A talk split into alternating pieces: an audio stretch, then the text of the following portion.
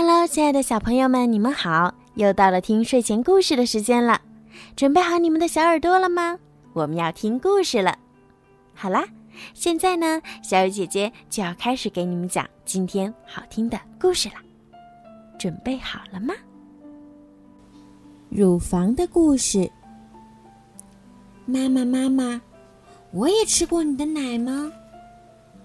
是呀，但是刚开始啊。你并不知道该怎么吃，不过你使劲儿的在乳房上吸呀吸呀，一点儿一点儿，一点儿一点儿，一次一次，一次一次的，渐渐的，就学会大口大口的吃了。你把嘴巴张得大大的，啊呜一下。吸在乳房上，使出全身的劲儿，来回晃动着下巴，非常努力的，大口大口的吃呀吃呀。我想，你一定特别喜欢妈妈的奶吧？妈妈喂我吃奶的时候是什么感觉呢？刚开始啊。妈妈也有点儿手忙脚乱，不过慢慢就习惯了。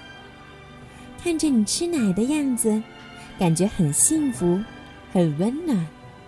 能成为你的妈妈，真的很高兴。等我长大了，乳房是不是也会变得和妈妈一样呢？是呀。女孩子到了十岁左右，乳房就会一点儿一点儿的变大了。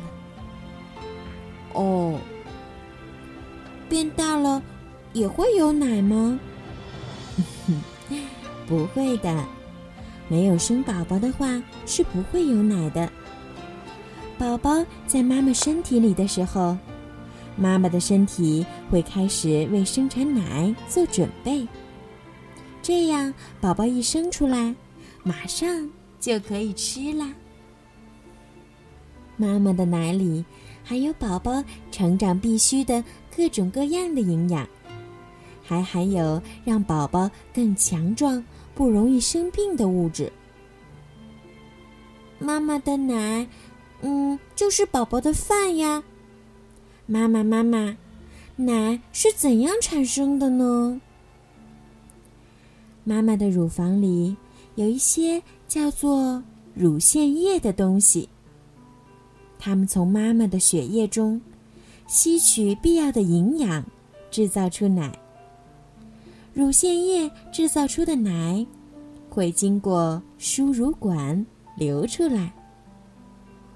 哦，原来奶的源头是血液呀！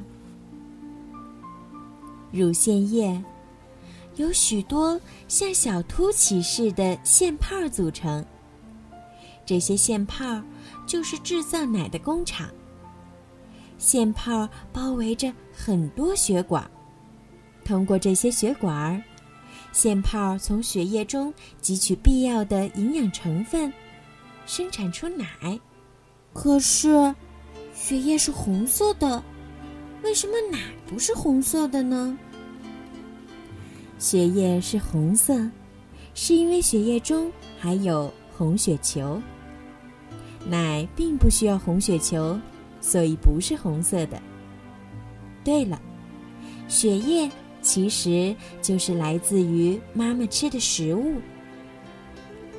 哦，原来血液的源头是食物啊！是啊，所以呀。妈妈要是不好好吃饭，就不会有奶哟。饿着肚子的话，一点精神也没有。奶也是这样，如果不吃饭，就不能生产出充足的奶。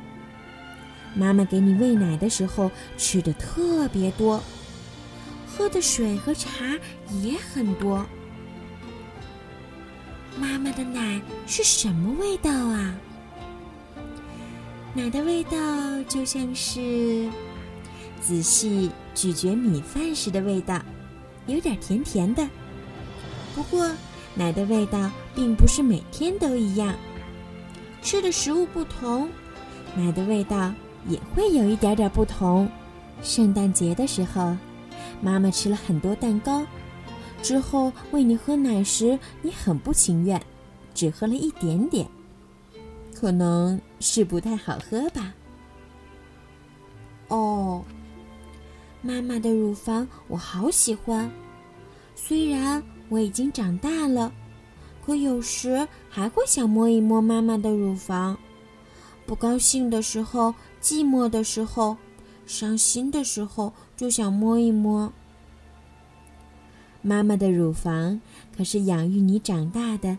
非常非常重要的东西啊！我的乳房也是非常非常重要的乳房。小朋友们，好好关爱自己的身体吧。在妈妈体内一个叫做子宫的地方，一旦孕育出一个小生命，妈妈的身体就开始为生产奶做准备了。为了宝宝一生下来就能吃奶，宝宝一出生，另外一个孕育了宝宝的东西——胎盘，就会离开妈妈的身体。之后，奶就渐渐地从乳房流出来了。如果把刚刚出生的宝宝放在妈妈的胸前，有的宝宝会慢慢地用自己的力量寻找妈妈的乳房。吸吮乳头，宝宝从出生开始就知道乳房，懂得吃奶，因为这是人类有史以来繁衍传承的生命本能。吃奶对于宝宝来说是很辛苦的事儿，不过宝宝会很努力的吸吮着乳房，一点儿一点儿，一点儿一点儿。